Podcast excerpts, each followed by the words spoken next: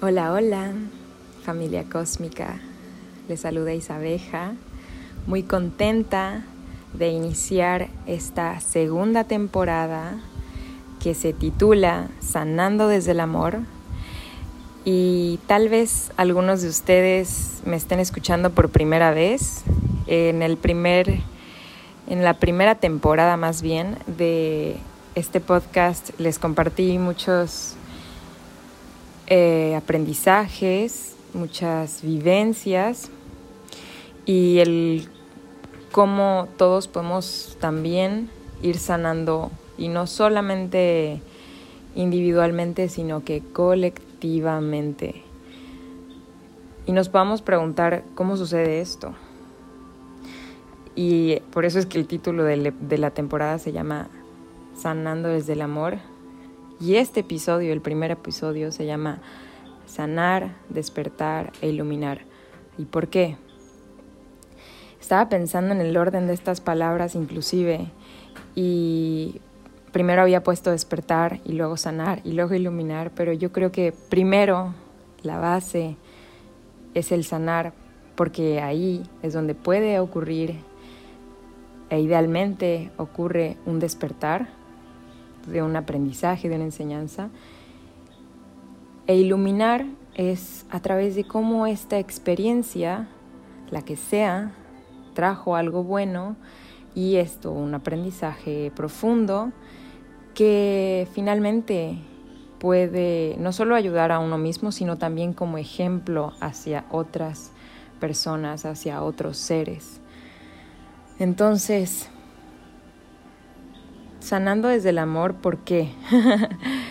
Porque creo que vivimos en una época en donde ya hemos sufrido mucho como humanidad, como madre tierra también, como especies, no solo el ser humano, las otras especies han estado sufriendo mucho y como seres humanos tenemos una capacidad más ahora de elegir sanar desde el amor y no sanar desde el sufrimiento. Por miles de años hemos estado condicionados a vivir sufriendo y sufriendo y sufriendo y sufriendo.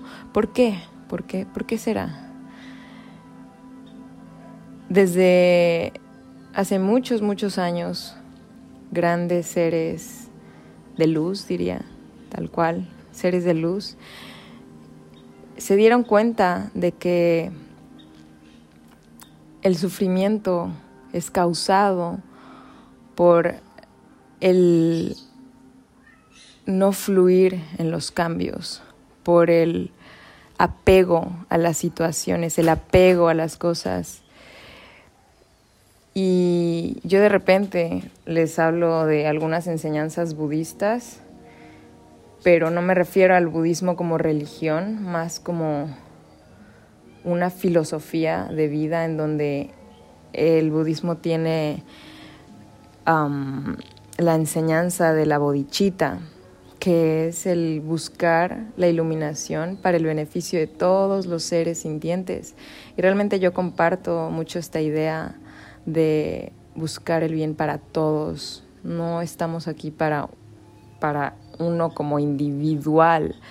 Este individual está unido, entreconectado, entrelazado a muchos otros, a todo, a nuestro mundo, a lo que vemos, a la realidad que percibimos.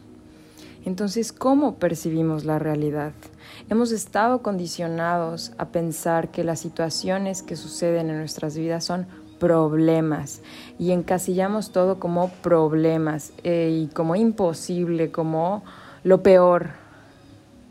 Y si cambiamos un poco la perspectiva, porque hay miles de posibilidades y miles de perspectivas, podemos también observar que una situación tiene una solución y que si yo en lugar de catalogarlo como problema lo catálogo como situación, que es algo que se habló en la temporada pasada, puedo encontrar un bien mayor y el cómo estas situaciones a la larga son para un bien mayor. Ya les había platicado que mi mamá me decía mucho de pequeña, lo único constante en la vida es el cambio. Y qué bueno, qué bueno que me lo repitió tanto de niña, porque se enraizó en, en mi ser. Y después empecé a entender el apego, empecé a entender también el desapego, a entender la impermanencia.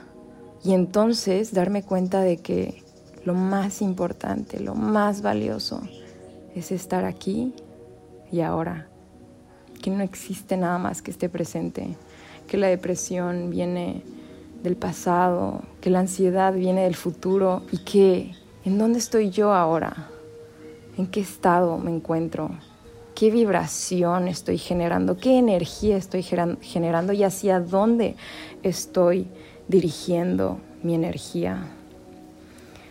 Una situación se presenta de la manera que sea, pues así es la vida. Entonces, ¿qué positivo tiene aquella situación? Tal vez en ese momento no puedas, en, ese, en esa limitante de pensamientos, no puedas visualizar que más adelante esto va a ser para un bien mayor, pero así es. Porque todo, todo, todo, si se observa con profundidad, con compasión, con sabiduría, tiene una enseñanza grande y profunda, pues para eso es la vida. La vida está llena de bendiciones y las bendiciones a veces no es aquello que consideramos bendiciones, a veces son retos grandes, a veces repito muchas las palabras, así que les pido una disculpa.